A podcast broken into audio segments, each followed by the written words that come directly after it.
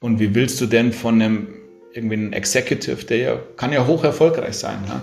Wie willst du von jemandem, der nicht unternehmerisch gelitten hat und diese Reise beschritten hat, wie willst du von dem unternehmerische Impulse bekommen? Und deswegen finde ich das eine sehr, sehr schwierige Entwicklung und stehe auf gar keinen Fall hinter so Ausdrücken wie wir brauchen mehr Unternehmer und wir brauchen mehr Unternehmerinnen. Wir brauchen weniger, die aber der Wirkungsgrad dessen, was wir mit diesen wenigen, oder es sind, können ja immer noch sehr, sehr viele sein, aber was diese wenigen dann erreichen, der muss höher werden. Wie hängen eigentlich Bergsteigen und erfolgreiches Unternehmertum zusammen? Genau um die Frage geht es in unserem heutigen Podcast-Gespräch. Herzlich willkommen zurück bei den Gesprächen von morgen. Hier spricht dein Host Jonathan und ich freue mich heute mit meinem Gast, mit Josef Brunner, genau darüber zu sprechen weil er ein begeisterter Bergsteiger ist, letztes Jahr auf über 50 Gipfeln war und gleichzeitig einer der erfolgreichsten Startup-Unternehmer, die wir hier in Deutschland haben. Er hat schon mit 16 sein erstes Unternehmen aufgebaut, hat es mit 18 verkauft, beschreibt es heute immer noch als einen seiner emotionalen Exits, weil er dadurch die Möglichkeit hatte, seinen Eltern ein Haus zu kaufen, die davor bei ihrer Bäckertätigkeit aufgrund von unterschiedlichen Veränderungen im Markt ihr Haus verloren hatten und hat dann drei weitere Exits gemacht, zwei davon im dreistelligen Millionenbereich und wie ihm das gelungen ist, wie er den Markt denkt, wie er seine Unternehmen aufbaut, wie er sie plant und vor allen Dingen, was er anderen mit auf die Reise gibt, genau darum geht es in unserem heutigen Gespräch. Sehr schön. Josef, herzlich willkommen bei unseren Gesprächen von morgen. Ich, ich freue mich sehr auf das Gespräch mit dir. Jonathan, ich bin auch wahnsinnig gespannt. Ich würde gerne mit dir einsteigen und über die Parallelen zwischen Bergsteigen und Unternehmertum sprechen, weil ich fand es ganz interessant in der Vorbereitung auf unser Gespräch. Ich suche im Normalfall eigentlich immer so gewisse Parallelen zwischen mir und der Person, mit der ich sprechen darf. Das erste, was mir bei dir aufgefallen ist, ist die Parallele zu meiner Mom, weil die tatsächlich letztes Jahr auch auf 50 Berggipfeln war Genauso wie du. Wie, wie, wie kam das bei dir dazu? Wieso 50 Berggipfel? Du läufst ja jeden Sonntag, glaube ich, auf, auf einen Berg hoch, oder? Ja, äh, manchmal schaffe ich es auch nicht jeden Sonntag, dann mache ich längere Touren. Aber ähm, ich habe das gemerkt, dass das für mich eine unglaublich wichtige Inspirationsquelle ist und dass ich sehr, sehr viel aus diesen Wanderungen ziehe. Diese Wanderungen geben mir Kreativität. Ähm, ich gehe mit einem meistens ziemlich vollgepackten geistigen Rucksack los mit vielen, vielen Gedanken, die wir umherschwirren. Und während ich dann quasi immer klarere Luft atme, werden meine Gedanken klarer. Und es gibt so zwei, drei Momente beim Wandern, wo ich runterkomme und einfach irgendwie ein, ein Problem gelöst habe. Ja, und das ist einfach wunderschön. Das ist also das, das, die Kreativität, das eine. Und das zweite ist, das Wandern erdet unglaublich. Ne? Du, du merkst, wie irrelevant du eigentlich bist, wie, wie massiv die Natur ist. Speziell im Winter. Äh, Winterwandern ist unglaublich schön, weil es auch so weh tut ja? und so voller Schmerz ist. Und wenn dir der, der kalte Schnee ins Gesicht schlägt, wie mit einer Peitsche, merkst du, ja, das ist wie, wie beim Unternehmertum. Ne? Dass du, du gehst los mit großen Ambitionen, denkst du, so groß kann der Berg nicht sein, so schwer kann er doch nicht zu erklimmen sein und dann merkst du unterwegs, oh, das äh, ist doch nicht so einfach, wie ich mir gedacht habe. Von daher ist es für mich unglaublich wichtig und auch sehr, sehr schön. Das Unternehmerdasein, das begleitet dich ja jetzt schon sehr, sehr lange. Ich meine, du hast mit 16 gestartet, da dein erstes Unternehmen aufgebaut. Wie lange machst du es mit dem Bergsteigen? Wann hast du damit angefangen? Ähm, so früh, dass ich nicht weiß, wie früh das war. Also mich hat meine Oma schon mit auf die Berge genommen und ähm, habe da eine unglaublich ähm, innige und sehr, sehr starke Beziehung zu den Bergen und die hat nie nachgelassen und äh, von daher glaube ich sagen kann ich bin wirklich ein Leben lang auf den, den Berg gestiegen, ähm, aber wie so vieles im Leben nicht unbedingt mit dem Bewusstsein, wie wichtig das ist und was es mir gibt. Das kam erst eigentlich, wenn ich ehrlich bin, in den letzten Jahren, ja, dass, es, dass mir mhm. bewusst wurde, wie, wie viel ich davon zehre und was es mir wirklich gibt. Gibt es einen Berg, wo du sagst, da hast du eine besonders starke emotionale Bindung zu, wo du sagst, den gehst du immer, wenn, weiß ich nicht, besondere Entscheidungen bevorstehen oder wenn dich ein Thema besonders befasst, dass du sagst, da hast du jetzt nicht dein Hausberg, aber den einen Berg, wo du sagst, da gehst du besonders gerne hoch? Ähm, es gibt einen Berg, den gehe ich jetzt nicht mehr so oft, aber das ist der emotionalste Berg für mich und der wahrscheinlich wichtigste. Das ist ähm, am Spitzingsattel die Rotwand. Und ähm, die bin ich früher sehr, sehr viel gegangen. Also einmal die Woche. Und das ist so Ja, Hausberg könnte man ihn schon nennen. ähm, jetzt versuche ich so ein bisschen mannigfaltiger unterwegs zu sein, viel in der Schweiz, auch mal von der Schweiz nach Italien, ähm, in, äh, nach Frankreich, einfach auch so ein bisschen Terrain zu erkunden, das ich noch nicht kenne und auch das ist ja so ein bisschen ähm, eine Brücke auch ins Unternehmertum, nicht immer dasselbe machen, sondern auch mal schauen, ja. ähm, was gibt es denn noch für schöne Berge da. Woher kommt diese emotionale Bindung genau zu diesem Berg? Ähm, da bin ich ähm, mit einem Menti von mir sehr, sehr hoch, äh, sehr, sehr oft hochgegangen und da ist einfach so eine wirklich sehr, sehr innige Beziehung dazu entstanden, ähm, quasi ähm, auch ein Unternehmen und, und, und äh, während des, des Hochgehens entstanden und ein, ein großes Vertrauensverhältnis das quasi immer beim Wandern dann gestärkt wurde. Äh, aber seitdem, ähm, äh, in den letzten Jahren, muss ich sagen, gehe ich eigentlich ausschließlich alleine. Kann mich nicht erinnern, wann ich das letzte Mal, das war wahrscheinlich die Rotwand, das letzte Mal äh, nicht alleine gegangen bin, weil ich dann noch klarer werden kann ja, und, und noch mhm. weniger Distraction habe und das noch mehr auf mich wirken lassen kann. Wenn du jetzt über die Vielfalt der Berge sprichst, wo du sagst, auf die Gipfel willst du hoch, ich meine, wenn man sich deinen unternehmerischen Track Record anschaut, da hast du das mit der Vielfalt auf jeden Fall gut hinbekommen. Vielleicht magst du mal damit starten. Ich meine, es ist ja doch eher unüblich, dass man mit 16 das erste Mal gründet und dann vor allen Dingen mit 18 den ersten Exit hinbekommt.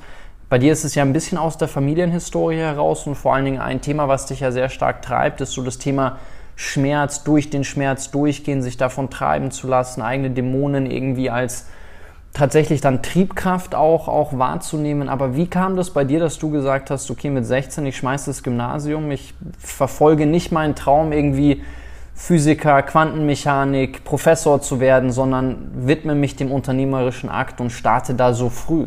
Das war der Impuls meiner unternehmerischen Reise, war der ähm, Konkurs meiner Eltern. Wir hatten eine, eine, Bäckerei oder sie hatten eine Bäckerei. Die wurden von den Backshops, die damals aufkamen in den Supermärkten, wegdisruptiert, würde man heute sagen. Und ähm, das war so quasi der Startpunkt meiner unternehmerischen Reise. Habe dann, wie gesagt, mit 16 den, die ersten unternehmerischen Schritte gemacht und durfte dann meinen Eltern mit 18 ein Haus kaufen. Das war ähm, und ist immer noch das emotionalste Geschenk, das mir das Unternehmertum gegeben hat. Und dann habe ich so ein bisschen Blut geleckt, ähm, habe ein weiteres Unternehmen gemacht. Die ersten zwei waren Cybersecurity-Unternehmen. Ähm, dann ging die Reise weiter Richtung Energiemanagement, ähm, dann ähm, Plattformunternehmen äh, im IoT-Umfeld und ähm, habe da so viel mitnehmen dürfen, ähm, Jonathan, auf dieser Reise. Menschen kennengelernt, äh, Menschen vielleicht auch ein bisschen prägen dürfen. auch selbst Menschen in die unternehmerische Zukunft entlassen und bin wirklich dankbar, dass ich diese Reise beschreiten durfte. Lass uns da mal über dieses erste Gründen sprechen. Also ich meine, du sagst, deine Eltern hatten da einen Konkurs, du hast es dann sehr erfolgreich scheinbar gemacht, wenn du mit 18 dann deinen Eltern ein Haus kaufen konntest. Woher, woher hattest du die Skills? Also es kann ja dann, so ich will deinen Eltern nicht zu nahe treten, die werden vermutlich da, wenn du sagst, die Backshops kamen, ähm, trotzdem gute Arbeit geleistet haben. Aber wie kam das, dass du in dem zarten Alter es geschafft hast, ein Unternehmen in so kurzer Zeit zu einem Exit zu bringen? Erstens war damals, Jonathan, ähm, ich bin ja jetzt 40, leider, das ist schon ein paar Monate her. Ähm, damals war natürlich extrem wenig Konkurrenz unterwegs. Da, da muss man einfach fair sein. Ähm, sowas wie Venture Capital oder eine Venture-Branche gab es ja damals nicht. Also ähm, konnte auch jemand, der nicht so talentiert ist wie ich, ähm, sich dann da durchsetzen. Das war, um, war mit Sicherheit hilfreich. Ähm, dann ist aber ein Thema, das, das mir immer mehr auffällt, dass wir versuchen, dadurch, dass so viele Gründer jetzt so, so einen tollen akademischen Weg hinter sich haben, entsteht so eine Tendenz zum Überverkomplizieren mhm. und ähm, zu viele Daten zu sammeln und zu viele Templates sich anzuschauen und zu viele Studien übers Gründen zu lesen. Es gibt ja auch Studiengänge Entrepreneurship und das finde ich nicht gut, weil ich glaube, dass die Leichtigkeit und der Pragmatismus und vielleicht auch die Bläuaugig, äh, das Blauäugige, dass das ganz, ganz wichtige Attribute einer erfolgreichen Gründung sind, ähm, weil man, wenn man sich zu viele Gedanken macht, dann kontextualisiert man die richtigen Entscheidungen und Fragestellungen auf dieser Reise nicht mehr, sondern greift zu sehr auf Gelerntes zurück. Und das war mit Sicherheit ein Vorteil, dass ich einfach von so wenig Ahnung hatte ähm, dass ich dann auch wirklich intuitiv ähm, entscheiden konnte und durfte. Ben Horowitz spricht gerne darüber, der sagt immer, dass es eigentlich nichts im Leben gibt, was einen darauf vorbereitet, Gründer, Unternehmer oder Unternehmerin, CEO zu sein, sondern dass man es am besten dadurch lernt, dass man es macht. Aber so, was macht für dich einen guten Gründer, eine gute Gründerin aus? Also wenn du sagst, du stehst dem so Entrepreneurship-Studiengängen und dem sehr akademischen dahinter eher kritisch gegenüber, was empfiehlst du? Du hast von einem Menti gesprochen, denjenigen, die du begleitest. Was gibst du denen mit auf den Weg, wenn die jetzt sagen, okay, wie wenn ich mich auf eine Reise begebe und einen Berg erklimmen möchte, sage ich jetzt, ich will, ich wage es und möchte mich dem unternehmerischen Weg hingeben. Was, was sind Punkte, die du mir da mitgibst? Das Wichtigste ist, seinen eigenen Weg zu finden. Und ähm, ich nenne das in meinem Buch so ein bisschen den, das eigene Kung Fu mhm. zu finden und wissen, wie man selbst am besten diese Reise managen kann. Und dazu ist es ganz, ganz wichtig zu wissen, wer man ist, auf sich zu hören. Das ist ganz, ganz elementar. Also lebe nicht das unternehmerische Leben eines anderen, sondern finde dein eigenes. Das ist der erste Rat. Der zweite ist, dass man sehr, sehr stark an seiner Empathie arbeiten sollte. Das Wichtigste als Unternehmer ist, empathisch zu sein, Menschen führen zu können und ähm, die unterschiedlichen Stakeholder, die es gibt, von Investoren über Kunden zu Mitarbeitern zu Partnern, dass man weiß, wie, wie geht man in dieser Situation mit, mit, mit seinem Gegenüber um. Geht es dem gut, geht es dem schlecht? Braucht er Führung, braucht er Wärme, braucht er eine Hand, die man reichen muss? Also das Empathische ist für mich unglaublich wichtig.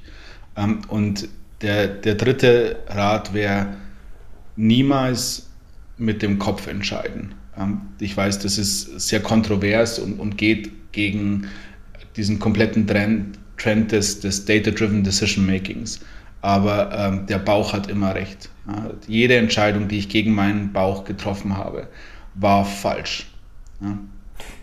Das sind die drei Ratschläge, die ich mitgeben wie, will. Wie konkret bei dem ersten, wie, wie, wie kann ich das hinbekommen? Wenn ich jetzt noch nie gegründet habe und noch gar nicht weiß, was da auf mich zukommt, wie das abläuft, wie ich mit sehr stressigen, herausfordernden Zeiten umgehe. Ich meine, das lerne ich ja eigentlich nur, wenn ich das mal selber durchgemacht habe. Vorher ist ja ähnlich wie beim Bergsteigen. Ich meine, ich kann viele Bergsteigerbücher lesen und da gibt es ja ganz ganz, ganz viele drüber. Gibt jetzt auch viele neue Dokus, zum Beispiel diese 14 Peaks äh, Doku auf Netflix und viele andere, wo man dann sieht, okay, innerhalb dieser Grenzsituation sind die Menschen damit umgegangen. Aber wie ich persönlich damit umgehe, wie ich mich selber erkenne und verstehe, wie ich selber handle, das lerne ich ja eigentlich nur, indem ich es dann selber durchgemacht habe, oder?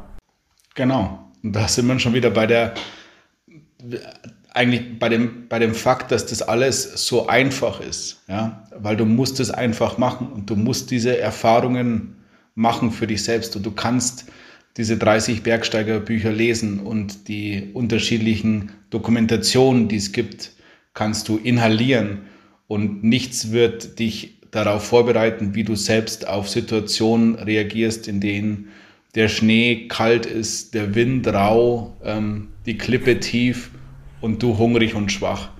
Und ich glaube sogar, dass diese unglaublich professionelle Vorbereitung auf das Unternehmertum eine, eine falsche Gewissheit suggeriert, ähm, dass sie Leichtigkeit nimmt, das, das Leichtfüßige, das Pragmatische, einfach loszulaufen, ohne zu wissen, auf was man sich einlässt ist so unglaublich hilfreich, weil man dann diese Erfahrung, wie du es ja richtigerweise sagst, selber macht und dann nicht überlegt, oh, wie hat denn der Jonathan diesen Gipfel erklommen, sondern sagt, wie, wie geht denn der Josef jetzt hier hoch, ne? mit seiner Konstitution, so wie er sich gerade fühlt, was er sich zutraut. Das ist also sehr, sehr wichtig.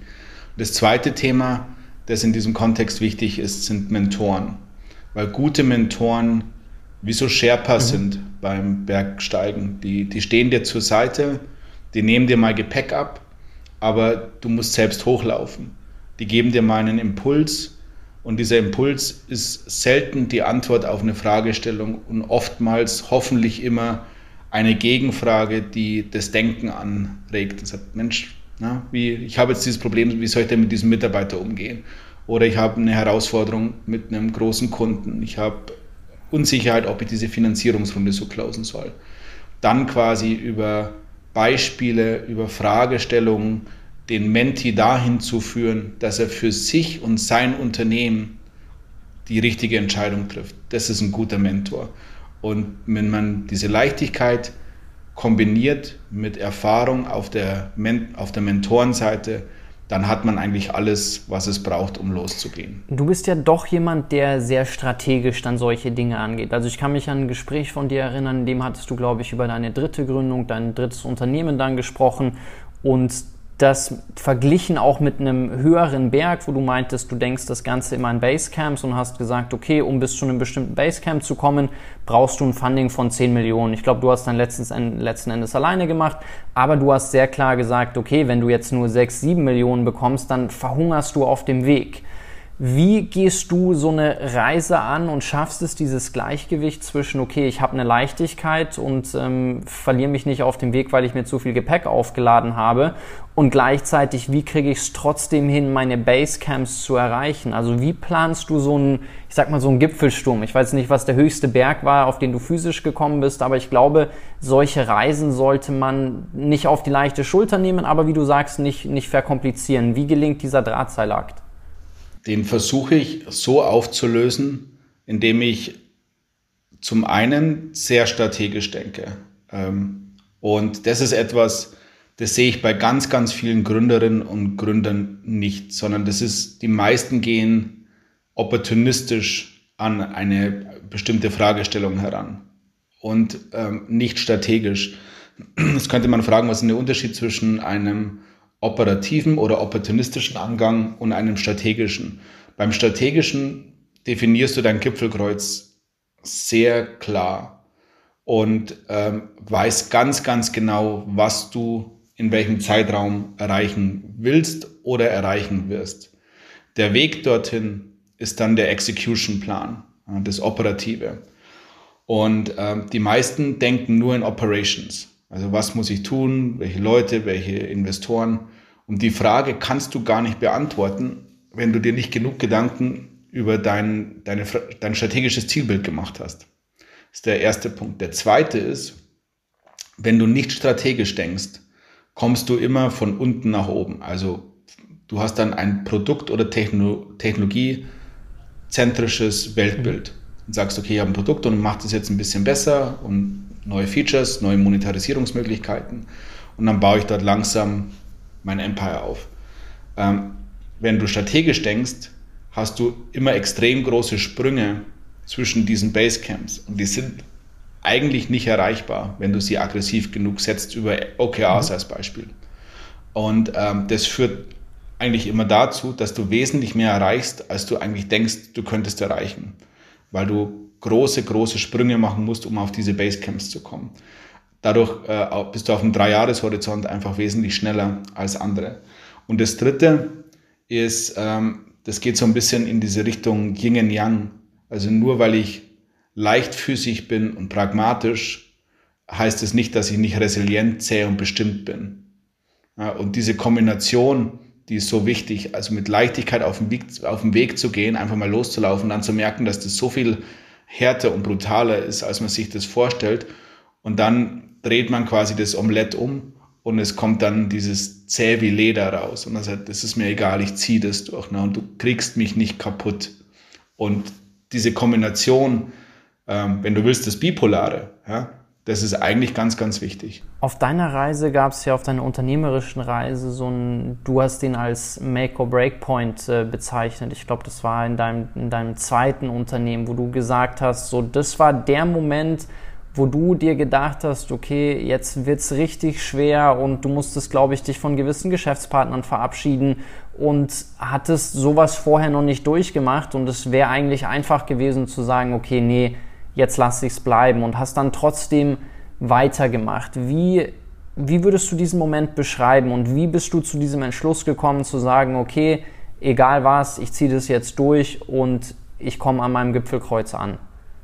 Wie würde ich den Moment beschreiben? Als ähm, sehr klar und sehr hart und ähm, sehr impactful. Jetzt habe ich lange versucht, diesen Anglizismus zu umgehen. Ist mir nicht gelungen. Ähm, es hat einen extremen Einfluss auf mein Leben gehabt. Ähm, weiß übrigens nicht, dass auch der Pferd, ob es die richtige Entscheidung war. Weil es natürlich diese Entscheidungen auch den Charakter verändern. Mhm. Ja, also ich, ich sage da auch ab und zu in, in, in Gesprächen, dass da auch ein Teil von mir gestorben ist auf dieser Treppe. Das hört sich jetzt natürlich sehr, sehr hart an, aber wenn du härter wirst und Resilienz entwickelst, ne, lässt deine weiche Seite und das Fragile natürlich nicht mehr so nach außen wirken. Und da ist es ganz, ganz wichtig, dass man seine Empathie nicht verliert. Also dass man, dass man nicht zu hart und zu kalt wird, aber dass man in wichtigen Situationen dann stark sein kann und wie so ein, so ein Fels in der Brandung dann stehen bleiben kann. Das war also ein sehr definierender Moment. Genau, das ist, glaube ich, eine, eine gute Beschreibung. Ein, ein sehr definierender Moment, ähm, der quasi vom Punkt der Entscheidung bis dann zum ultimativen, konsequenten Umsetzen dieser Entscheidung, da war ja noch mal ein Jahr oder sowas dazwischen. Das war ja ein Jahr Gipfelersteigung, wenn du so willst. Und das Jahr war auch hart, ja, aber war sehr, sehr prägend und äh, in der Retrospektive hat mich das schon gehärtet und war ein, Teil dessen, was ich jetzt als Equipment mit auf den Berg nehmen kann. Kannst du ein bisschen Kontext geben, was da vorgefallen ist, was für eine Entscheidung du treffen musstest und ähm, ja, wie sich das auch in der Zeit ähm, bis zu dieser Entscheidung für dich angefühlt hat, weil es ging ja doch sehr nahe und es ist ja eine Sache, wenn du jetzt darüber sprichst, dann aus der Retro-Perspektive, der Retrospektive ist es natürlich was anderes, aber du hast dich ja schon eigentlich immer als eher schüchtern, eher verletzlich, eher so ein bisschen fragileren Typen äh, beschrieben? Also ich beschreibe mich immer noch so. Und ähm, ich werde da oftmals so ein bisschen belächelt. Und obwohl ich damit kokettiere, das gebe ich zu, bin ich das. Und ich gebe das auch nicht auf. Mhm. Also ich habe mich sehr, sehr gefunden als Mensch. Ich, ich stehe sehr, sehr stabil in, in, meinem für mich richtigen Wertesystem und in meinem für mich ähm, der, in der Komposition dessen, was mich ausmacht. Und Fragilität Schüchternheit, Verletzlichkeit gehört zu mir. Und das ist okay so. Ja, ähm, von daher verneine ich das nicht oder will das auch nicht quasi übermalen oder abstumpfen lassen. Aber in dem Moment, um jetzt auf deine Frage einzugehen, war so, ich habe ähm, hab eine Philosophie, dass ich das Geld, das ich verdient habe, immer in meine nächsten unternehmerischen Abenteuer gesteckt habe. Also ich habe nie konsumiert. Geld hat für mich keinen Wert, ähm, sondern ist ein Werkzeug. Und ähm, das war ganz spannend oder ist ganz spannend, weil du dadurch ähm, gutes Vermögen anhäufen kannst, das wiederum deine Werkbank erhöht, aber natürlich du quasi der Albtraum jedes Portfolio-Managers bist, weil es einfach völlig geisteskrank ist, immer all-in zu sein. Ja? Aber dieses immer all-in zu sein, ist für mich sehr, sehr wichtig. Jetzt ist es nicht mehr ganz so weil die, die, die Summen irgendwie mal größer wurden. Aber diese finanzielle Nahtoderfahrung ständig zu haben, weil man immer all in ist, ähm, hilft natürlich, das Scheitern zu verhindern, ja, weil Scheitern einfach keine Option ist. Und ähm, in dieser Situation, das, das Geld, das ich verdient habe, immer weiter investiert zu haben und auch auf einer sehr, sehr positiven Welle reitend, bin ich dann in meinen mein ersten Setback gelaufen in dieser Situation, wo ich Geschäftsführer eingestellt habe, die ähm, sehr eloquent waren und sehr, sehr gebildet, ähm, aber halt leider keine Unternehmer und die dann, als die Zahlen, die wir gemeinschaftlich definiert haben, nicht so kamen, versucht haben, mich zu übervorteilen. Und ähm, jetzt, wenn du nochmal diese charakterlichen Eigenschaften, die ich kurz beschrieben habe, die Fragilität, die Schwäche, die Vulnerabilität, wenn du, du nimm, wenn du die nimmst und die zwei, die dann auch einen Anwalt hatten und einen Wirtschaftsprüfer, ähm, wenn du dann so als fragiler Typ und auch noch jung, sehr jung damals, ähm, den gegenüber sitzt und du hast dein ganzes Geld in dieser Company, das war schon ein definierender Moment, wie wir es vorhin kurz äh, besprochen hatten. Und ähm, hat mir aber auch gezeigt, dass ich alleine diese Sachen schaffen kann. Ja, ich bin dann da alleine raus ähm, und habe aber während dieser Reise auch einen Anwalt kennengelernt, der mich gar nicht so sehr rechtlich begleitet hat, sondern emotional. Und das war auch ganz wichtig. Ähm, fast wie ein Mentor in der Retrospektive, weil er einfach sagt, du musst dich dem stellen. Die meisten Menschen sind feige und laufen deswegen weg. du kannst ja ähm, fragil sein und schüchtern und verletzlich, aber du darfst niemals feige sein. Und ähm, da kannst du dir vorstellen, wie dieses, dass das kein schönes Jahr war, ähm, aber sehr, sehr prägend, weil ich gemerkt habe, hey, das, äh, das sind zwar auf dem Papier und wenn sie zu dritt sind, sehr, sehr stark, aber im, jetzt werde ich ein bisschen materialisch, ja, in, in, im One-on-One-Fight kann ich die schon niederringen. Ja, und dann irgendwann denkst du, hey, das, das funktioniert ganz gut. Einfach stehen bleiben, ja, diese Resilienz haben und ähm, dann die, äh, die Situation, glaube ich, gut gemanagt und äh, wahnsinnig, vor, wahnsinnig viel dabei gelernt und ähm, mein, ähm, mein Skillset erweitert. Was sind so jetzt, wenn du auf diese Erfahrung zurückblickst ähm, und vor allen Dingen deine Learnings, das, was du seitdem als Teil deines äh, Toolsets mitgenommen hast? Wie hat sich das seitdem dann auf dein unternehmerisches Handeln ausgewirkt? Vor allen Dingen mit Blick auf, wenn man jetzt nochmal über den Berg sprechen möchte, so dein Kriterium, ich meine, du gehst auf viele Berge alleine hoch, aber viele Dinge, du hast von den Sherpas gesprochen, macht man dann doch gemeinsam, vor allen Dingen was die Auswahl betrifft, mit welchen Menschen du sagst, okay, mit euch mache ich Geschäfte und da wurdest du einmal oder warst du gebrandmarkt, so da hältst du lieber, lässt du die Finger von? Also Bauch. Das was ja die Intuition. Äh, wenn wenn wenn es irgendwo krummelt und da so ein blödes Gefühl entsteht, dann sofort sofort nein. Ähm, wir, wenn, das kann eine Arroganz sein, eine Selbstüberschätzung. Äh, ich, ich finde es sehr, sehr beeindruckend, wenn wahnsinnig erfolgreiche Menschen mit einer Neugier, Feuer und einer Bescheiden, Bescheidenheit und Bodenständigkeit im Leben sind. Das ist, das ist für mich erstrebenswert. Das möchte ich auch sein. Und manchmal wirst du kontaktiert von jungen Gründerinnen und Gründern und denkst, Mensch, da ist schon wahnsinnig viel Selbstbewusstsein da für wenig Substanz.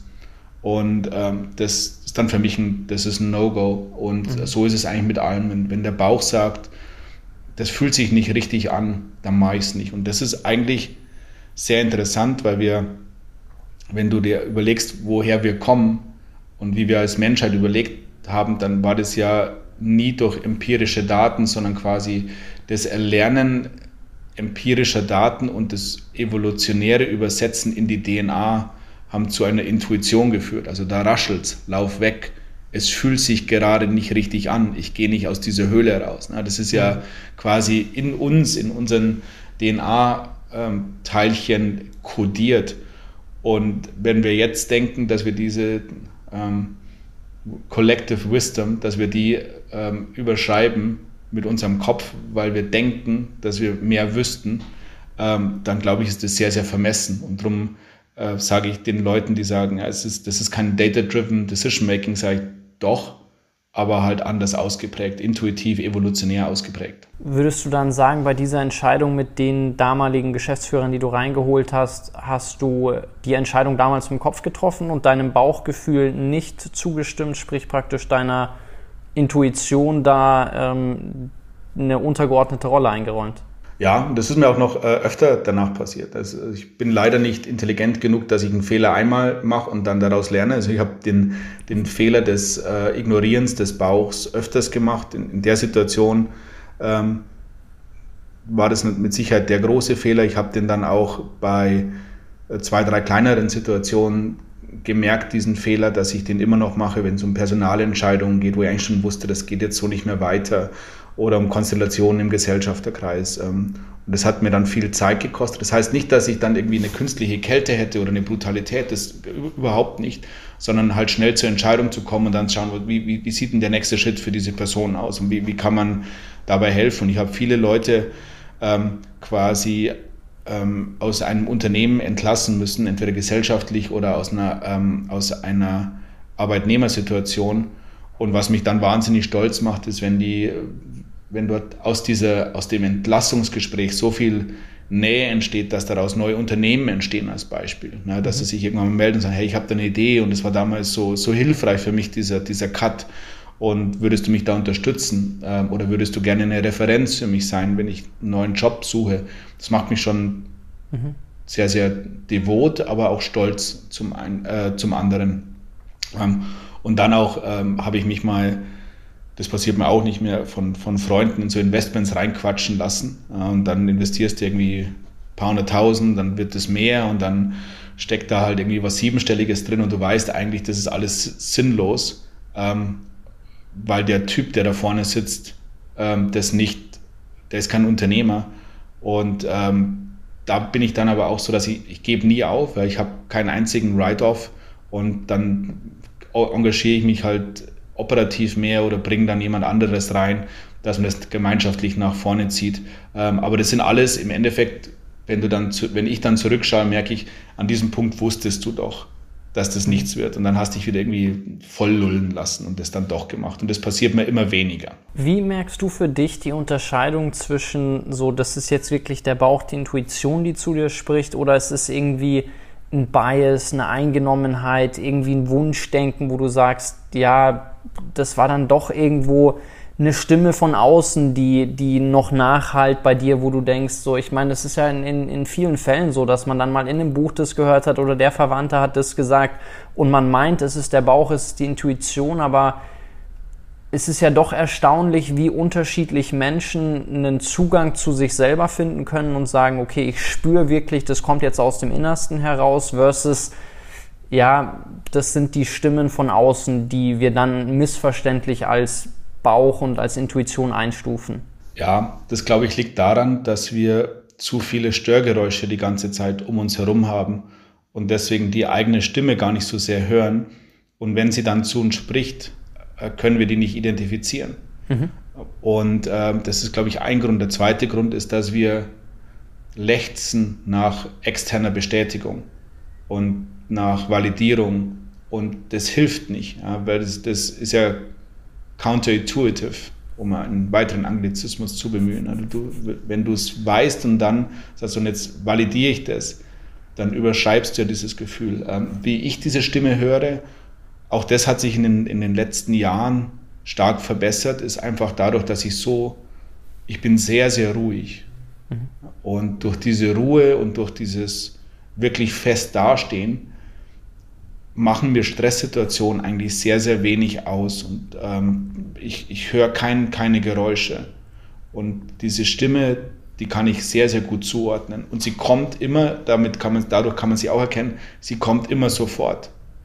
Jede Verzögerung in dieser Stimme äh, bedeutet mit einer nicht zu unterschätzenden Wahrscheinlichkeit, dass der Kopf ein bisschen mit reinfunkt, dass man ein mhm. bisschen nachdenkt aber du weißt ja sofort, was richtig und falsch ist. Und, und, und in dieser Geschwindigkeit, oder du weißt, wo Gefahr ist. Ja? Und in dieser Geschwindigkeit kommt die innere Stimme. Wie, welch, welche Rolle haben da die, die Sherpas für dich gespielt? Also du hast ja über die Mentoren gesprochen, die einem auf den Weg begleiten und hast darüber gesprochen, dass die Sherpas diejenigen sind, die dir auch mal auf dem Weg helfen. Wer waren da für dich Menschen, die dich besonders stark geprägt haben, die dir geholfen haben, an diesen Punkt zu kommen, dass du jetzt sagst, du hast diese Ruhe, du kannst da sehr stark deinen, deinen Bauch, deine innere Stimme gut zuordnen und entsprechend deine Entscheidungen gut treffen?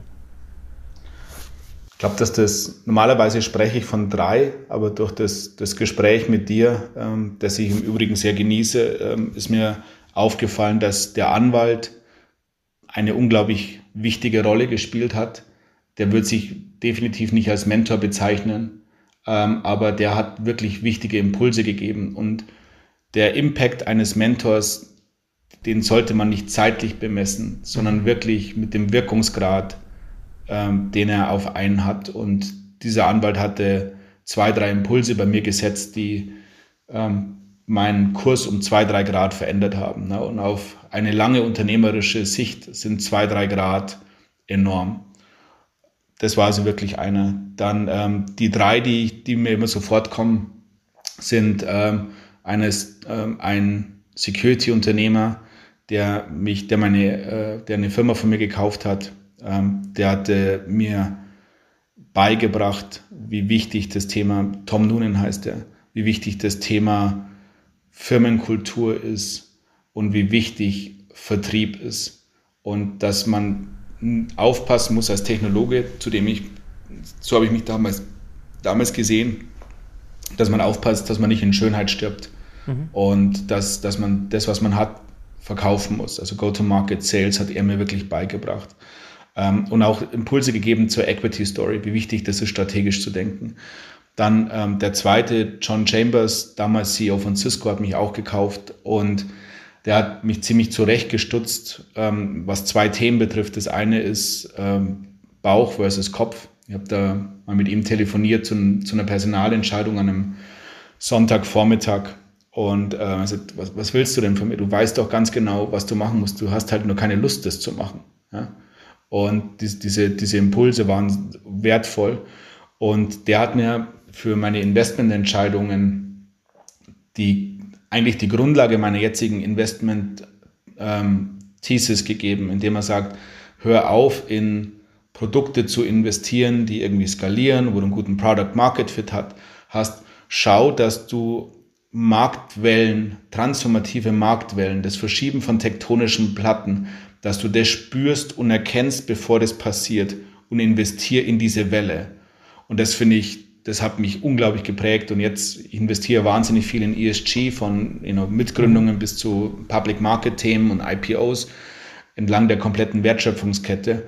Und ich investiere quasi in die Energiewende, wenn du so willst und habe ein, ein, ein strategisches Zielbild vor Augen und sage, ich brauche sechs, sieben Firmen, die quasi unterschiedliche Bereiche, die aus der tektonischen Verschiebung, die durch die Energiewende und die Digitalisierung hervorgerufen werden, ähm, dann abbilden. Und das war Chambers. Ne? Dies, dies, diesen Impuls hat er mir gegeben. Also das ist enorm. Und dann der dritte war Henry Kravis, der Gründer von KKA. Der hat mir Werte gut beigebracht, unglaublich erfolgreich und der ist mit, mit Mitte 80. Siehst du, wie, das, wie die Flammen in seinen Augen lodern. Ja? Und ähm, das, da merkst du, dass das Geheimnis zu Langlebigkeit und Gesundheit im Alter ist, ist, es, Workaholic zu sein. Und das ist er. Und das hat er mir beigebracht. Und dann die fünfte Person war ein Menti von mir, wo ich dann gemerkt habe, dass Mentorship im Idealfall eine, ähm, eine, ja, eine Two-Way-Street ist, Entschuldigung mhm. an die Hörer für meine ganzen Anglizismen hier. Ähm, aber man, je mehr man gibt, desto mehr bekommt man zurück und diese, diese Resonanz, diese Feedbackwellen, die haben unterm Strich auch dazu geführt, dass ich mich dann wesentlich besser kennengelernt habe. Das waren, glaube ich, so die fünf Personen, die mich am meisten geprägt haben.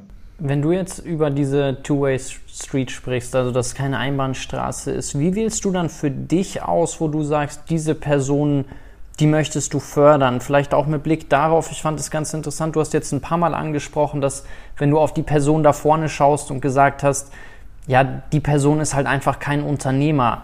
Woran erkennst du das? Was macht für dich ein Unternehmer aus? Und wo sagst du, okay, in der Person erkennst du ein Potenzial, wo du sagst, das möchtest du fördern und wo sagst du, ja, nee, das wird eher nichts? Ich habe einen guten Bekannten, richtig guten Kumpel, der ist Fußball-Scout und sehr, sehr erfolgreich. Und ich habe ihm mal die Frage gestellt, wie erkennst du in einem 8-, 9-Jährigen, dass, dass da das Potenzial ist, das du heben kannst, um daraus einen sehr, sehr erfolgreichen Champions League-Spieler oder Nationalspieler zu machen. Und er sagte, ich sehe das. Ich sehe das, wie der geht und wie der läuft und ich weiß sofort, ob der Potenzial hat und ich unterschreibe sofort einen Vertrag mit ihm. Und mir geht es ähnlich mit, mit Unternehmern. Du, du merkst doch sofort, ist mein Gegenüber empathisch ähm, schafft er das, sich auf mich einzustellen. Und das siehst du durch Nervosität durch. Ich habe manchmal Leute, das weiß ich gar nicht warum, die sind dann nervös, wenn ich mit denen spreche und sage, hey, das alles easy. Und, äh, aber selbst durch diese Nervosität merkst du sofort, ob da was da ist. Glitzert da was? Gibt es dort irgendwas, was man heben kann, was man befreien kann? Ja? Und das, das, das, das sieht man sofort. Und deswegen tue ich mich mit Investmententscheidungen so einfach. Ja, es, ist, es, es hat das letzte Mal ein Gespräch, das, da wär, werde ich wahrscheinlich investieren, mit, mit, drei jungen Gründern hingesetzt und nach fünf Minuten war mir klar, das wird was. Und wie das dann was wird, das weiß ich ja noch nicht. Aber ähm, ich spüre das sofort. Sprich, ein guter Unternehmer oder gute Unternehmerin für dich ist dann einfach diese Fähigkeiten auf sich vereint, das Sympathische, sich reinfühlen zu können, gleichzeitig irgendwo diesen Grit, diese Resilienz zu sagen, ich bleibe da dran, ich ziehe das durch, das Funkeln in den Augen und den Rest lernt man auf dem Weg, wenn ich dir jetzt richtig zuhöre? Oder wie würdest du es beschreiben? Genau, ja, du, du brauchst eine gewisse Grundkomposition. Ich sehe das nicht so viel anders als bei Sportlern. Ne? Du siehst manchmal Talent und ähm, aus dem Talent kann eine sehr erfolgreiche Profession werden, wenn du das Talent mit unglaublich viel harter Arbeit fütterst. Hm. Und bei Unternehmern ist es genauso. Und das, das ist da. Und ähm, das sieht man. Und was ich furchtbar finde, ist, dass wir so viele junge Menschen auf diese unternehmerische Reise schicken, weil das so en vogue geworden ist, ja. ohne dass die diese Grundkomposition haben.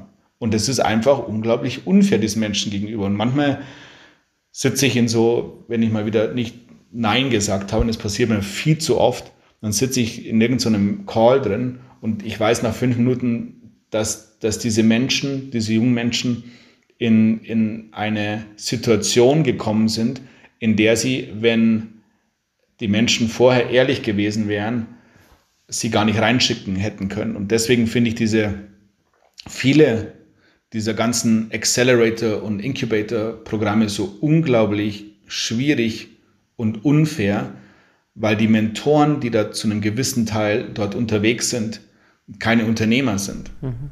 Und wie willst du denn von einem irgendwie ein Executive, der ja, kann ja hoch erfolgreich sein. Ja? Wie willst du von jemandem, der nicht unternehmerisch gelitten hat und diese Reise beschritten hat, wie willst du von dem unternehmerische Impulse bekommen?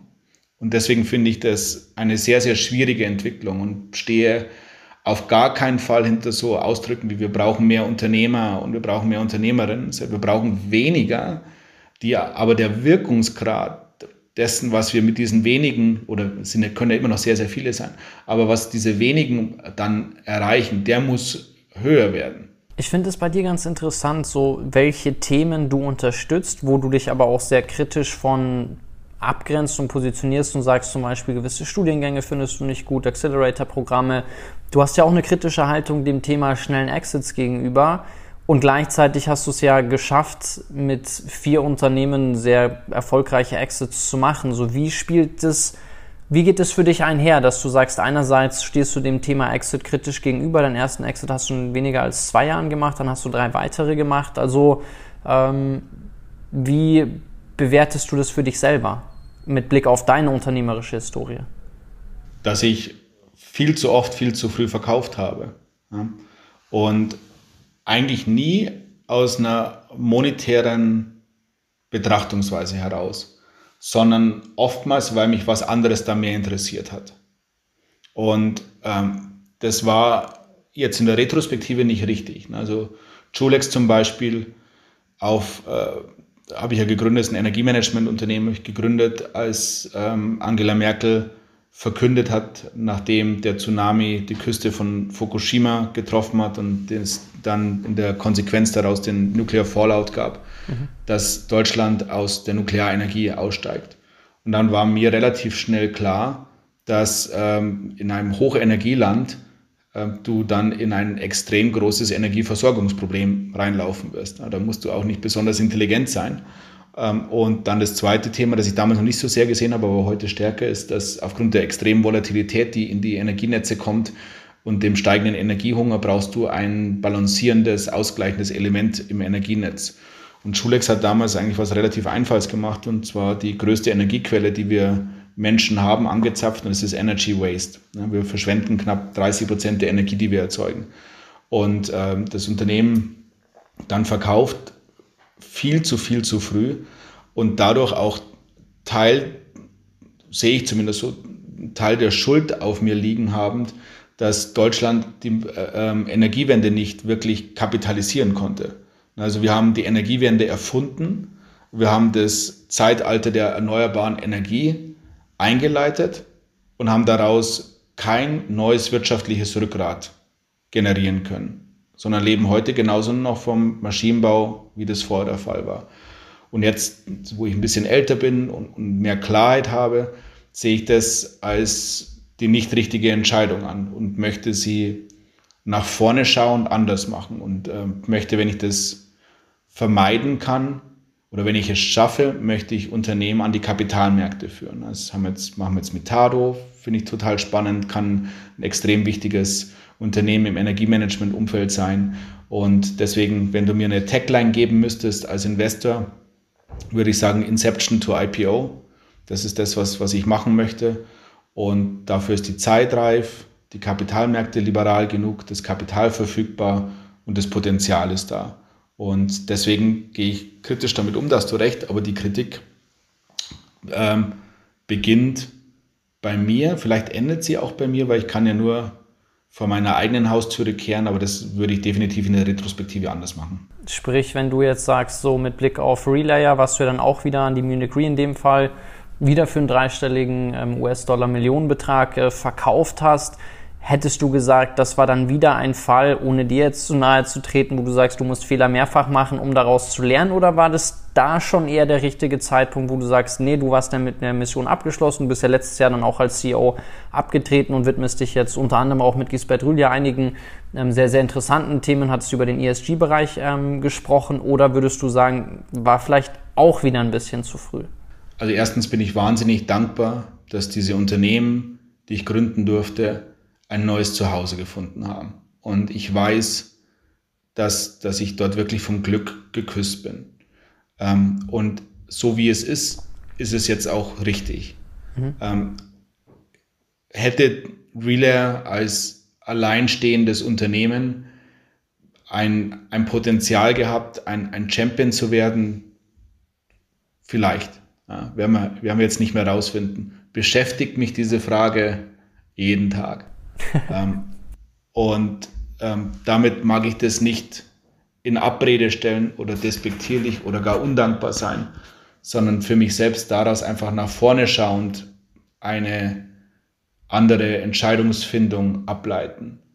Und ähm, ich möchte einfach, wenn, wenn, wenn mir die Chance dazu gegeben wird, Unternehmen so aufstellen, dass sie diesen Lebensgeist, den sie haben und diesen, diesen Nukleus der Innovationskraft und des Antriebs und ihrer eigenen DNA, dass sie den ähm, als eigenständiges Unternehmen mit globaler Relevanz in den Kapitalmärkten weiter ausbauen dürfen. Das, das ist mein Zielbild. Ich fand es sehr schön, wie du eingangs gesagt hast, dass du auf die Berge gehst, weil sie was Erdendes für dich haben. Und ich finde es ganz interessant zu beobachten, wenn man einen Riesenerfolg hat oder was sehr, sehr Großes passiert ist, was die erste Sache ist, die man macht. Du hattest vorhin von, von Frau Merkel gesprochen. Ich fand ihr Buch, ihre Zeit ähm, als Kanzlerin, was, was ja letztes Jahr rausgekommen ist, die Kanzlerin und ihre Zeit, hat mir super gefallen. Und es gab an einer Stelle diesen ganz interessanten Moment, wo sie ähm, den Euro-Deal geclosed hatte mit einem riesen Milliardenpaket. Und sich dann eine Linsensuppe bestellt hat, weil sie gesagt hat, sie muss was Erdendes machen. Wie ist es bei dir nach großen Exits? So, wie fühlst du dich danach? Was machst du danach? So, wie, wie, wie gehst du damit um? Ist es vielleicht erstmal eine Lehre, dass du sagst, jetzt ist das Ding weg oder jetzt gehst du einen Berg hoch oder wie gehst du mit so einer Exit-Erfahrung um, was ja auch ein Riesenmeilenstein ist und auch nicht alle Tage passiert? Mit der Ausnahme von dem Haus meiner Eltern habe ich nach einem Exit nie die Lust verspürt, irgendetwas zu konsumieren. Und davon, da reden wir jetzt nicht von irgendwie viel Geld ausgeben, sondern sowas wie Essen gehen. Ja? Also bei, bei Chulex zum Beispiel, als wir Chulex verkauft haben, gab es dann immer Closing Dinner, hat es ewig gedauert, bis wir zusammengekommen sind, um dieses Closing Dinner zu machen. Ja? Weil ich einfach keine Zeit hatte und weil es mir, weil für mich es sich nichts ändert.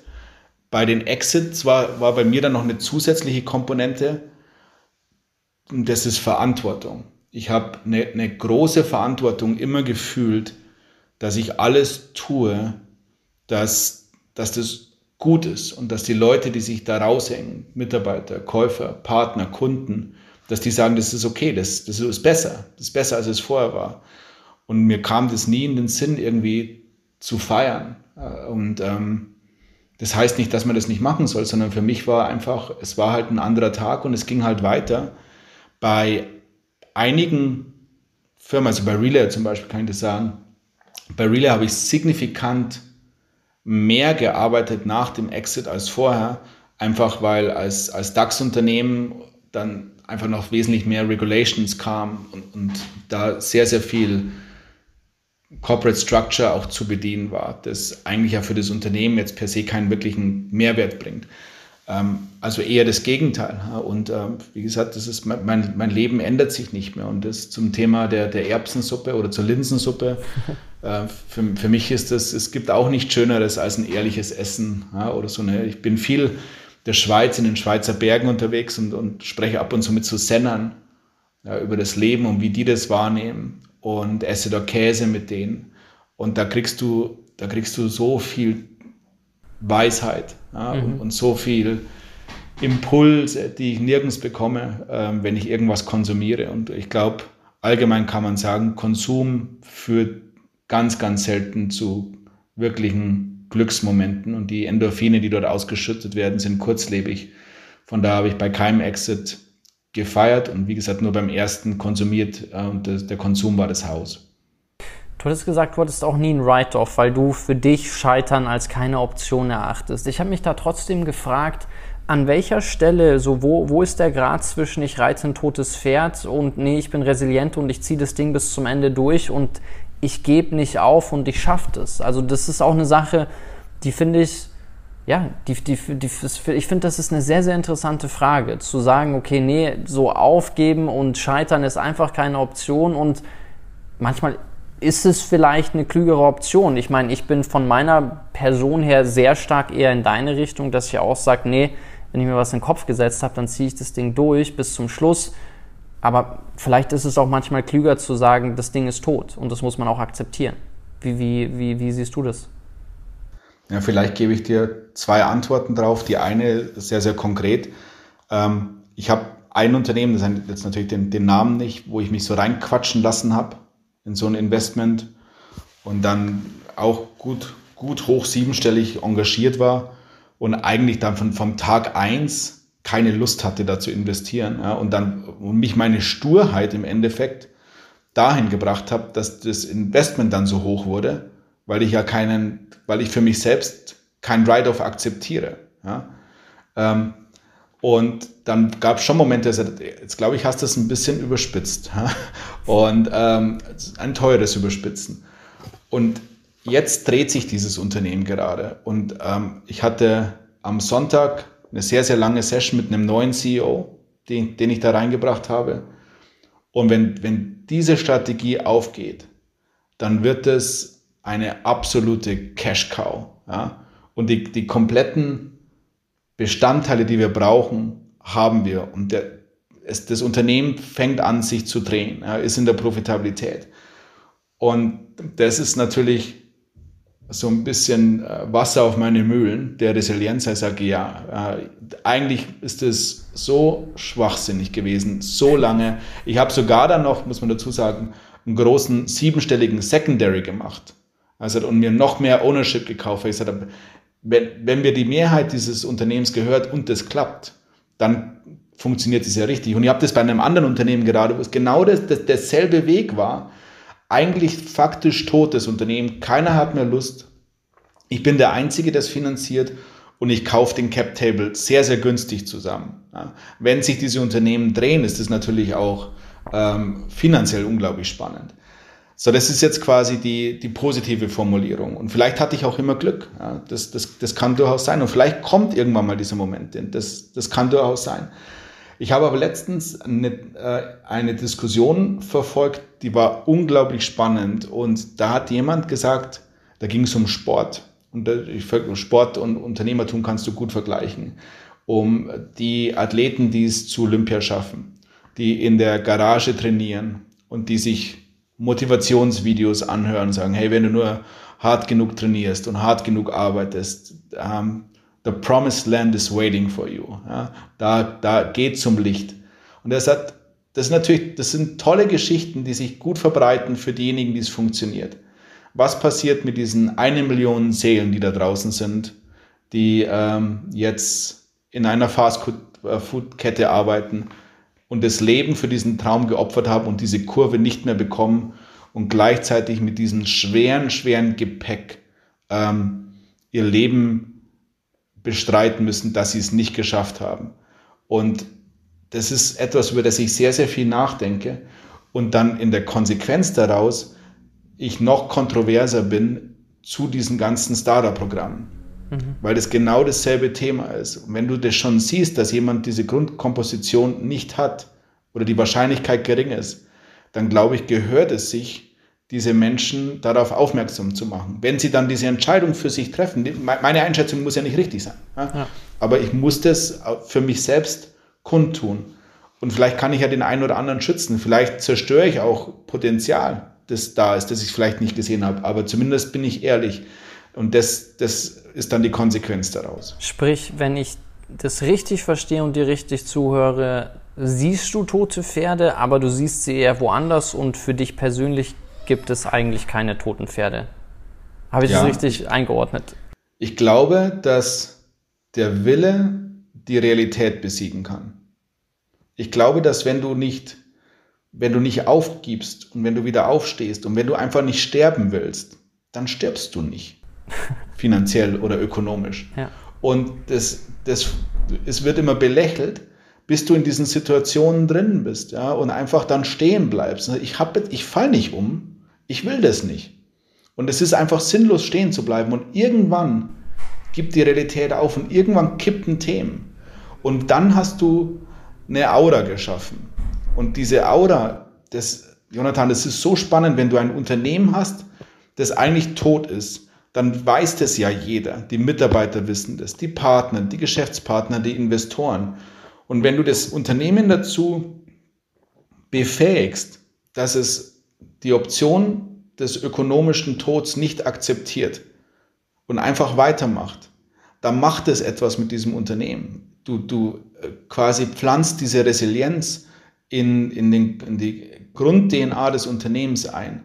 Und dann wissen die Mitarbeiter irgendwann, ich weiß jetzt nicht genau, wie der das machen will, ja, aber da ich auch nicht verstanden habe, wie das alles andere funktioniert hat, wird der schon auch gehen. Und dann entsteht so ein Flywheel, ne, etwas, das sich gegen, das, wo, wo, wo diese Ignoranz, wenn du es hart formulierst, sich wie so ein positiver Virus in dieses Unternehmen ausbreitet und, und die, die Mitarbeiter sagen, das, das packen wir, aber wir haben ja das, das Unmögliche auch vorher gepackt. Die, die Investoren, die zukünftigen sagen, also wenn die diesen Ritt überlebt haben bis jetzt, dann ist das wahrscheinlich äh, das Pferd, um in deinem Jargon zu bleiben, auf das wir setzen.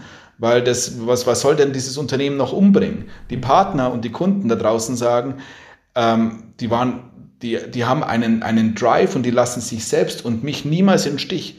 Also muss ich auch weiter auf die setzen. Und dann entsteht so ein, so ein, so eine, so ein sich selbst antreibendes Rad. Und dann weißt du, bist du durch. Würdest du sagen, dass diese Haltung vielleicht bei dir daher kommt, so aus deiner Schmerzerfahrung heraus, aus den Dämonen heraus, denen du dich immer wieder gestellt hast, wo du ja heute darüber sprichst, dass das Wegbegleiter und Freunde von dir sind, dass du daraus diese Kraft ziehst? Weil ich finde es sehr, sehr spannend zu verstehen, was die Triebfeder und die Motivation hinter dem Handeln von, von Menschen ist, die so vehement an Dingen dranbleiben? Ich glaube, dass es zwei, zwei Gründe, drei, drei Gründe sind. Das erste ist, ich glaube, dass die ähm, Unterprivilegierten die wahren Privilegierten sind. Je weniger du hast, desto ähm, mehr bist du gezwungen, aus wenig viel zu machen. Also wenn du jetzt extrem gut aussehend bist, wahnsinnig eloquent und sehr wohlhabend, hast du wesentlich weniger Probleme in deiner Jugend als ich. Als Beispiel jemand, der nicht gut aussieht, nicht intelligent ist und ähm, dessen Eltern finanziell gescheitert sind. Das heißt, ich muss mich von Tag 1 einfach wesentlich stärker durchsetzen. Jetzt könnte man sagen, das ist unfair. Ich sage, nee, das ist, das ist, es ist unfair, aber dem anderen gegenüber. Weil ich einfach so gestählt werde in dieser Jugend, dass ich äh, irgendwann einfach mehr tue, härter arbeite, einen Schritt mehr gehe. Und zwar aus, mit einer Leichtigkeit. Also ist dieses Unterprivilegierte der eigentliche Vorteil. Der zweite Punkt, der in meinem Fall sehr prägend war, war quasi, dass, dass viele Lehrer als Beispiel ganz, ganz wenig Vertrauen in, in mich hatten, dass aus mir was werden könne und dass ich durch das Scheitern meiner Eltern sehr, sehr viel Häme ertragen musste.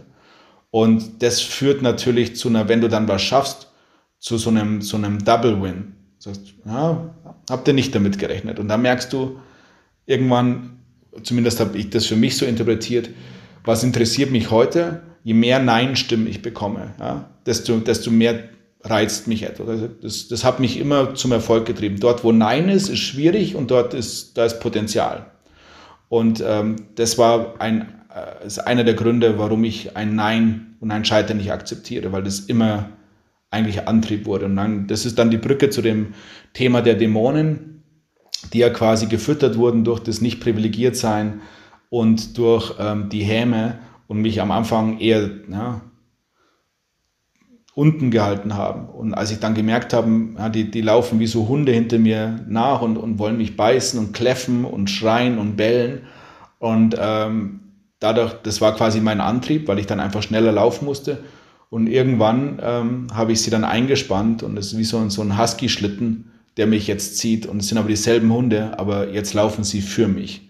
Und ähm, damit, mit diesem Bild für mich fühle ich mich wahnsinnig wohl. Wäre natürlich jetzt nochmal sehr schön, da nochmal tiefer abzubiegen und einzutauchen mit Blick auf die Fragestellung, bei dir ist es sehr spannend zu beobachten, wie es dich gestärkt hat. Es gibt da einer meiner Lieblingsbücher darüber ist von Wolf Schneider, die Sieger, der wahnsinnig toll darüber schreibt und auch darüber über dieses eigentlich Überkompensationsphänomen, so wie dieses Häme aushalten, daraus eine eine Stärke zu entwickeln, echt faszinierend ausgearbeitet hat. Da hat er 30 Jahre dran gesessen. Und dann hast du aber auch über die, und da hat er auch ein Buch drüber geschrieben, die großen Verlierer, diejenigen, die es nicht schaffen, daraus zu sagen, ich ziehe eine Kraft daraus, sondern die sich eher brechen lassen. Also dieses bei dir auch dieses Make it or break it. Das ist, finde ich, auch eine wirklich faszinierende Fragestellung. So bei dir, wenn man sich deinen Weg anschaut, mit den vielen Herausforderungen, dass du da so konsequent dabei geblieben bist und ich glaube jetzt mit Blick auch auf all die, die hier zuhören, vielleicht zarter beseitete Seelen auch dabei sind, die sich denken, pff, immer wieder einen vor den Kopf gestoßen zu bekommen, dann das mit den Eltern, dann die Herausforderung. Irgendwann ist doch mal genug genug. Es gibt ein ganz, ganz tolles Gedicht darüber, das heißt When Nature Wants to Make a Man. Und das kann ich dir nur empfehlen. Das könnte auch über dich geschrieben sein, weil da geht es darum, so, dass die zweite Zeile ist, When Nature wants to make a man and break a man. Und es geht die ganze Zeit darum, dass die Natur den Mann, den es stark schaffen möchte, eigentlich die ganze Zeit fordert. Und die ganze Zeit immer wieder einen Knüppel vor die Beine wirft. Und am Ende kommt ein, ein Mann oder eine, eine, eine, starke Frau raus. Das, ähm, ja, das ist ein, eine interessante philosophische Frage. So, wo dann der Punkt kommt, wo du sagst, okay, nee, der Widerstand kriegt mich nicht klein oder boah, das ist einfach zu viel jetzt. Ja, das ist natürlich, das ist ein Weg. Ja, und ähm, vielleicht, um, bevor ich die Frage beantworte, in der Hoffnung, dass ich sie richtig äh, verstanden habe, ist, ähm, was mir immer sehr, sehr wichtig ist, zu sagen, dass auch heute noch ich sehr, sehr viele Momente des Zweifelns habe und der Unsicherheit. Und dass die auch wichtig sind, weil ansonsten bestünde die Gefahr, dass ich zu selbstbewusst würde. Also das, das läuft schon und egal was ich mache, das funktioniert. Und das ist nicht so. Und ich habe viele, viele Sachen, die nicht so aufgehen, wie ich das will. Und die, da bringe ich etwas ein, was mir sehr, sehr wichtig ist, eine Selbstreflexion. Sagen, warum ist das so? Und dann, dann wieder zu dieser Ruhe kommen. Und ich hatte mein Unternehmen verkauft für einen, ähm, dachte ich zumindest, für einen hohen dreistelligen Millionenbetrag. Ein Termsheet unterschrieben, Verträge ausgehandelt.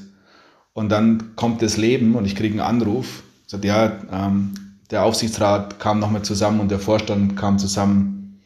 Das fühlt sich nicht richtig an, wir machen das nicht. Ja, und die Firma noch für, ich weiß es nicht, paar Wochen Cash. Ähm, und da reden wir nicht von fünf Mitarbeitern, sondern von Hunderten.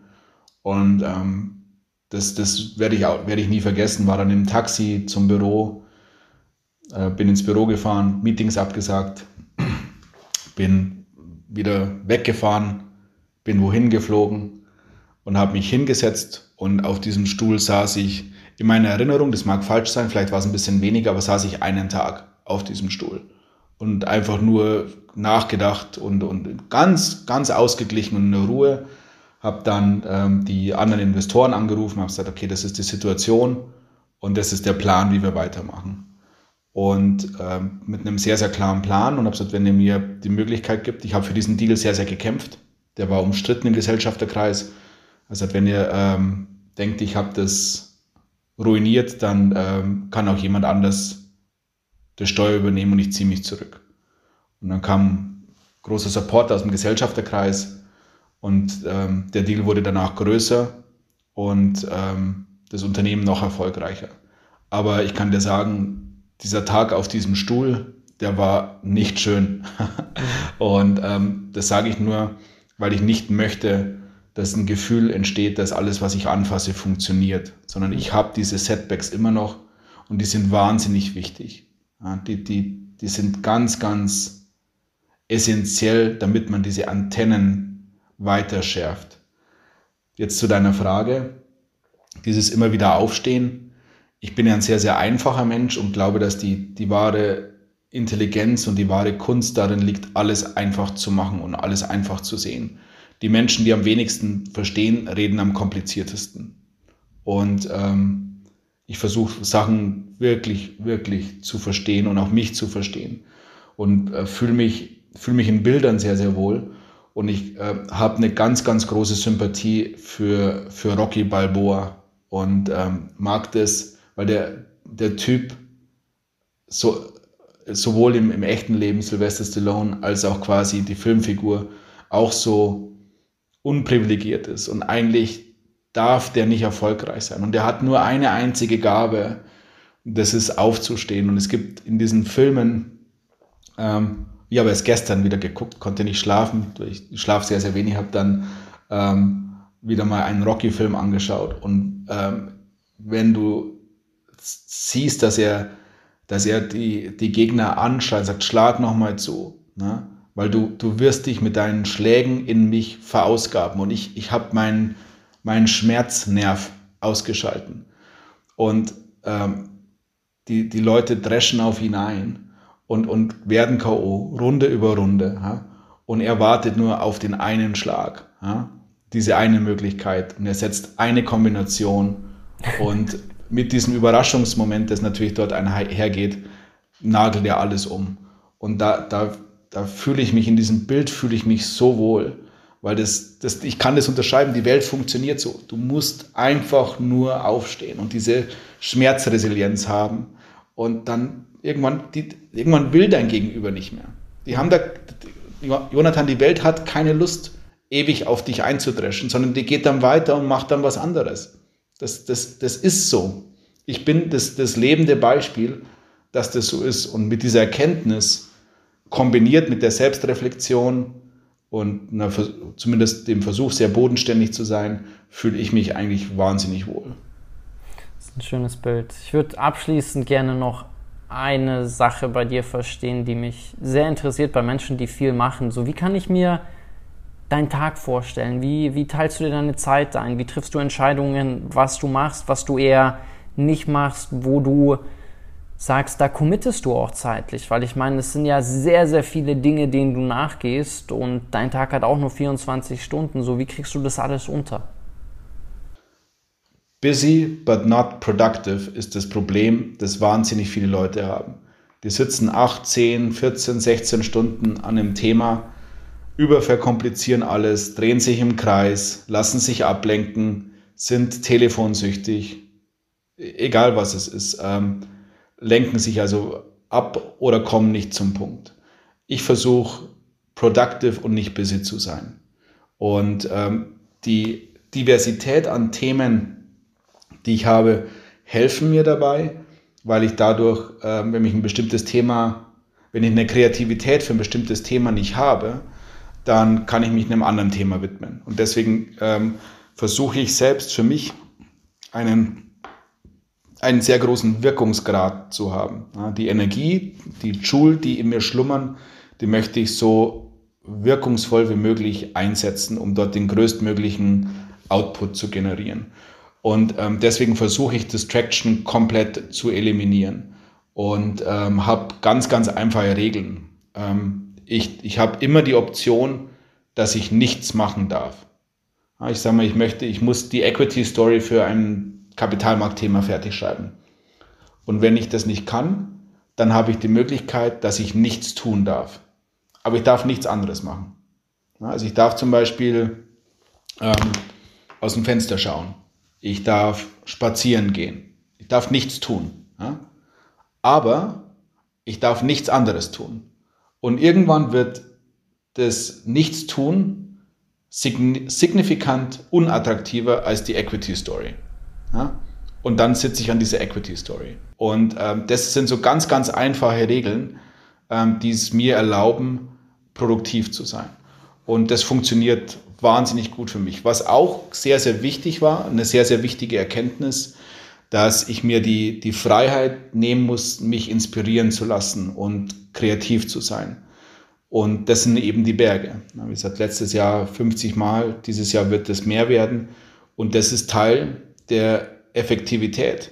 Weil manchmal ist es sehr, sehr schwierig, strategische Zielbilder für Unternehmen zu entwickeln. Und dann kannst du noch so lange vor so einem Blatt Papier sitzen. Wenn das nicht rauskommt, weil du das erzwingst, dann geht das nicht. Und irgendwann, wenn, wenn du vor Erschöpfung wirklich einen leeren Geist hast, dann kommt dieser eine Satz. Das ist es. Das wird aus diesem Unternehmen.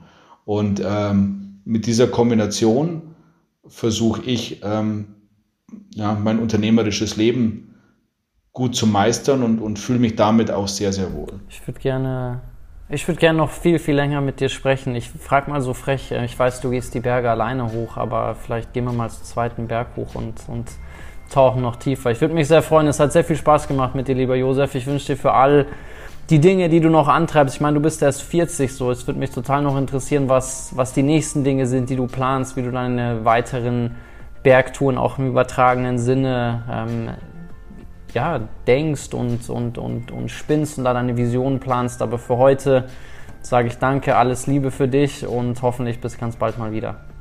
Danke, Jonathan. Das hat mir viel Freude gemacht und auch ich hätte noch Stunden weitersprechen können.